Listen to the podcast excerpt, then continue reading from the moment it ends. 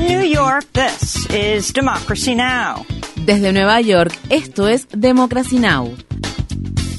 Democracy Now! es un noticiero internacional de radio y televisión que se transmite desde Estados Unidos a través de Internet en democracynow.org.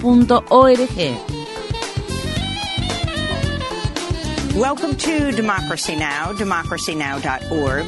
Bienvenidos a Democracy Now! en español democracynow.org barra es, el informativo de Guerra y Paz con Amy Goodman.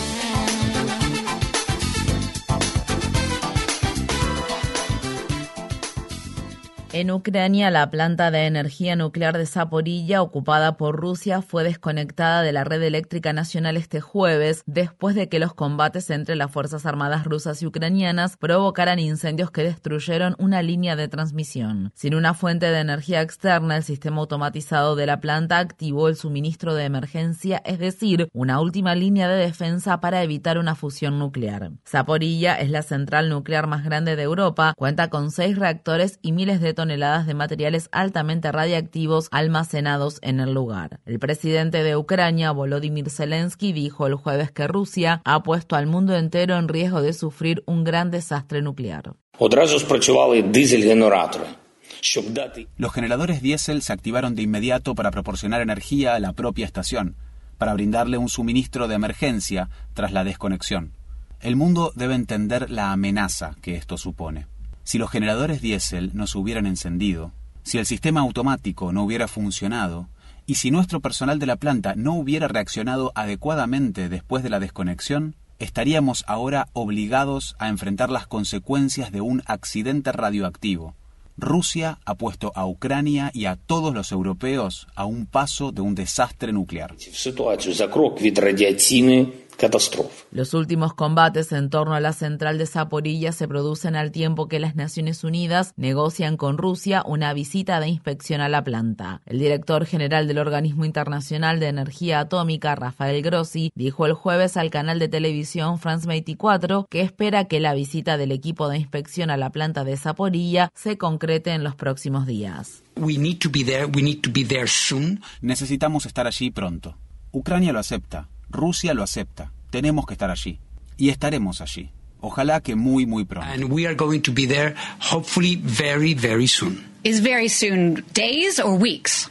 Muy pronto significa dentro de algunos días o dentro de algunas semanas. Days. Días. Estados Unidos llevó a cabo esta semana una serie de ataques dentro de Siria contra lo que el Pentágono describió como combatientes respaldados por Irán. El Comando Central de Estados Unidos informa que helicópteros artillados estadounidenses mataron hasta tres presuntos combatientes respaldados por Irán después de que dos bases que albergaban militares estadounidenses en el noreste de Siria fueran atacadas con cohetes.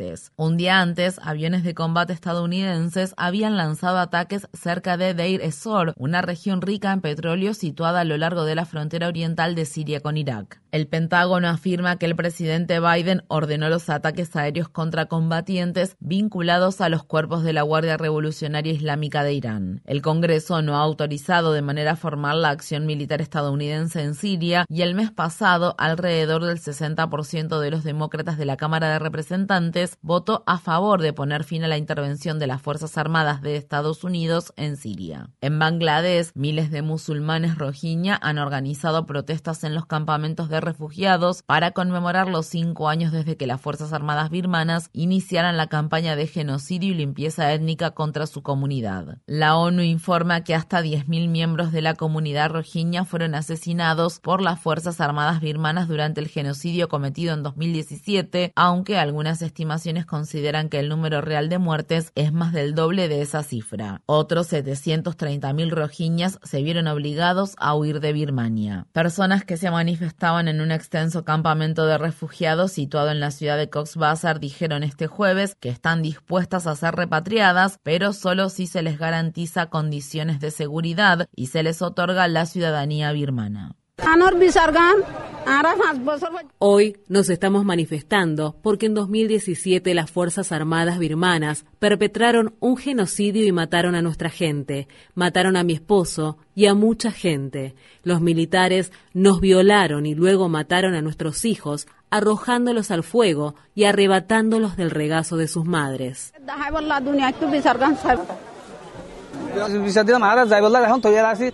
Ahora estamos dispuestos a regresar a Birmania, pero para ello exigimos que se nos otorguen nuestros derechos de ciudadanía. Si lo aceptan, entonces estamos listos para regresar. Bangladesh no es nuestra patria. No queremos quedarnos aquí. Si regresamos a Birmania, no nos quedaremos en campamentos de refugiados. Queremos ir directamente a nuestros propios hogares. En Nueva York, organizaciones ambientalistas advierten que las conversaciones de las Naciones Unidas destinadas a proteger los océanos del mundo están al borde del fracaso. Autoridades diplomáticas se reunieron esta semana en la sede de la ONU para una ronda final de negociaciones sobre un nuevo tratado para proteger la biodiversidad en aguas internacionales. La organización Greenpeace afirma que un puñado de países, en su mayoría ricos, entre los que se encuentran Estados Unidos y Canadá, han frustrado los avances en las conversaciones incluido un plan para establecer áreas marinas protegidas que abarcan el 30% de los océanos del mundo. En un comunicado, Greenpeace declaró, Ahora parece que proteger el 30% de los océanos del mundo para 2030 será imposible. Los científicos sostienen que este es el mínimo absoluto necesario para proteger los océanos y que el fracaso de estas conversaciones pondrá en peligro el sustento y la seguridad alimentaria de miles de millones de personas. Perú ha presentado una demanda contra la petrolera española Repsol por 4.500 millones de dólares como indemnización por los daños causados por un gran derrame de petróleo que en enero pasado contaminó varias playas de Lima. El derrame se produjo cuando un oleoducto submarino vertió casi 12.000 barriles de petróleo en el Océano Pacífico. La petrolera Repsol ha negado su responsabilidad por el derrame que el presidente peruano Pedro Castillo calificó como uno de los ecocidios más grandes de la historia en nuestra costas y mares. Las personas afectadas por el derrame siguen exigiendo justicia por lo sucedido. A raíz del, del derrame del petróleo, nosotros hemos sido afectados enormemente, igual que los pescadores artesanales del puerto, la cual la empresa Repsol no quiere reconocer eso y ellos dicen que solamente son afectados directos los pescadores artesanales, la cual no es, todos somos una cadena. Nosotros vivíamos, nos abastecíamos con los productos netamente del puerto de Chancay y a raíz de este, de este derrame ya no hemos podido tener pescado, la gente no consume productos este del puerto. En Estados Unidos, un tribunal estatal de Dakota del Norte bloqueó una ley de activación contra el aborto justo antes de que entrara en vigencia este viernes. El jueves, un juez concedió una medida cautelar contra la legislación que convierte en delito grave realizar un aborto, salvo en algunos casos relacionados con emergencias médicas, violaciones o incestos. Mientras tanto, en el estado de Texas, este jueves entró en vigencia una ley de activación contra el aborto. Dicha ley convierte en delito grave realizar un aborto y lo hace punible de una multa de 100 mil dólares y hasta una pena de cadena perpetua. Una ley de activación similar que no contempla ninguna excepción ante casos de violación, incesto o anomalías fetales también entró en vigor en el estado de Tennessee. En Estados Unidos, en el estado de Carolina del Sur, el congresista estatal republicano Neil Collins dijo recientemente que está reconsiderando su apoyo al llamado proyecto de ley del latido del feto del estado después de enterarse de cómo dicha legislación puso en peligro la vida de una de sus electores. La semana pasada, Collins dijo que fue contactado por personal médico acerca de un caso en el que a una joven de 19 años se le negó un aborto por un feto inviable y fue dada de alta en el hospital y enviada a su casa porque la nueva ley requería que esperara hasta que ya no se pudiera detectar ningún latido fetal.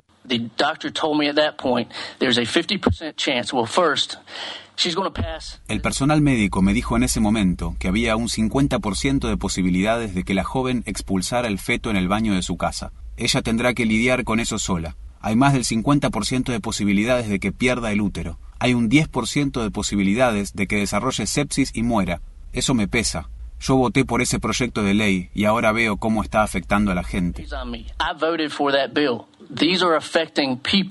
Collins fue uno de los tres republicanos de Carolina del Sur que se abstuvo en una votación que se celebró en un comité sobre un nuevo proyecto de ley que prohibiría casi todos los abortos en el estado. La legislación será debatida en la Cámara de Representantes de Carolina del Sur el próximo miércoles. En Estados Unidos, un tribunal federal de apelaciones falló en contra de una ley estatal de Arkansas que prohíbe la atención médica relacionada con la afirmación de género para las personas transgénero menores de edad. El jueves, un panel del Tribunal de Apelaciones del Octavo Circuito, conformado por tres jueces, dictaminó que una medida cautelar temporal contra la ley debe permanecer en vigor mientras continúan las impugnaciones legales. El año pasado, la Unión Estadounidense para las Libertades Civiles presentó una demanda para bloquear el proyecto de ley de Arkansas en nombre de cuatro jóvenes trans y sus familias, así como de un par de miembros del personal médico que brinda atención a la juventud trans. En noticias sobre inmigración, el gobierno de Biden codificará en la ley federal el programa de acción diferida para los llegados en la infancia, conocido como DACA, que fue implementado durante la presidencia de Obama. La medida tiene como objetivo proteger el programa de las impugnaciones legales. Se espera que la nueva regulación entre en vigor el 31 de octubre. El programa migratorio ha otorgado permisos de trabajo y protecciones contra órdenes de deportación a cientos de miles de inmigrantes que fueron traídos a Estados Unidos cuando eran menores de edad. Varios estados liderados por republicanos han presentado demandas para desmantelar el programa DACA argumentando que es ilegal. En julio de 2021, un juez federal del estado de Texas bloqueó nuevas solicitudes del programa DACA. Se espera que el Tribunal de Apelaciones del Quinto Circuito emita un dictamen sobre la impugnación de ese fallo a finales de este año. Un juez federal de Estados Unidos dio plazo hasta el mediodía de este viernes para que el Departamento de Justicia Justicia publique partes de la declaración jurada que el FBI utilizó para justificar el registro de la residencia del expresidente Trump en el estado de Florida a principios de este mes. Aún se desconoce que partes de la declaración jurada serán censuradas, pero es probable que dicho documento proporcione pistas sobre cómo el FBI estableció una causa razonable para respaldar el registro de la mansión Mar-a-Lago de Trump, en donde los agentes incautaron 11 conjuntos de documentos clasificados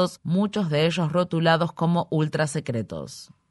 El presentador del canal Fox News, Tucker Carlson, será interrogado este viernes en el marco de una demanda presentada por la compañía de máquinas de votación que fue objeto de afirmaciones falsas de los republicanos acerca de que las elecciones presidenciales de 2020 fueron ganadas de forma fraudulenta. La empresa de máquinas de votación Dominion Voting Systems ha demandado al canal Fox News por 1.600 millones de dólares, alegando que los presentadores de dicho medio de comunicación difamaron a la empresa al promover repetidas veces teorías conspirativas que sostenían que las máquinas de votación de la empresa se usaron para manipular los resultados electorales y quitarle votos a Donald Trump. Otros presentadores destacados de Fox News también serán interrogados, entre ellos John Hannity, Lou Dobbs, Janine Pirro y Steve Doocy. En materia laboral, los trabajadores de un restaurante de la cadena Chipotle de la ciudad de Lansing, estado de Michigan, votaron a favor de sindicalizarse y se han convertido en los primeros en organizar un sindicato en esa cadena de comida rápida en Estados Unidos. Los trabajadores han estado exigiendo salarios más altos y horarios de trabajo más adecuados. Los empleados del establecimiento de Lansing presentaron una solicitud para celebrar elecciones sindicales en julio. Ese mismo mes, un restaurante de Chipotle de la ciudad de Augusta, estado de Maine, fue cerrado de forma permanente después de que los trabajadores intentaran sindicalizarse. Una portavoz de la compañía dijo que Chipotle estaba decepcionada por el voto a favor de la sindicalización de los trabajadores del establecimiento de Lansing. En Estados Unidos, la Junta Nacional de Relaciones Laborales presentó una nueva denuncia contra la cadena de cafeterías y comida rápida Starbucks, en la que acusan a la empresa de negar ilegalmente aumentos salariales y beneficios a miles de trabajadores involucrados en campañas de sindicalización. La denuncia busca que los trabajadores reciban los pagos retroactivos que les correspondan y que el director ejecutivo de la empresa, Howard Schultz, grabe un video en el que admita que la empresa incurrió en acciones ilegales ilegales. Starbucks enfrenta decenas de otros cargos por prácticas laborales injustas y campañas generalizadas de represalias que llevó a cabo contra organizadores sindicales. Desde diciembre de 2021, trabajadores de más de 230 establecimientos de Starbucks de Estados Unidos han votado a favor de unirse al sindicato Starbucks Workers United.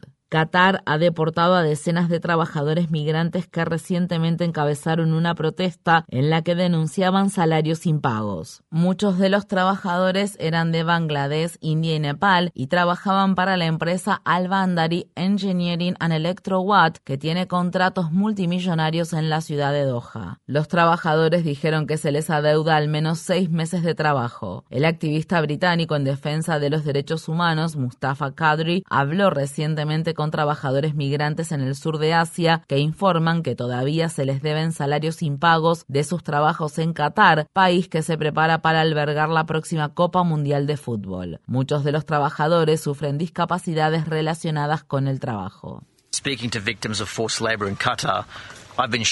Me sentí impactado por las historias que escuché de las víctimas del trabajo forzoso en Qatar.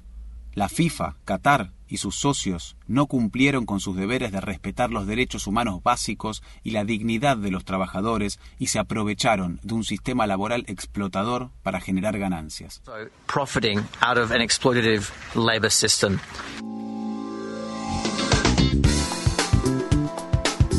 Infórmate bien. Visita nuestra página web democracynow.org/es Síguenos por las redes sociales de Facebook, Twitter, YouTube y SoundCloud por Democracy Now! es.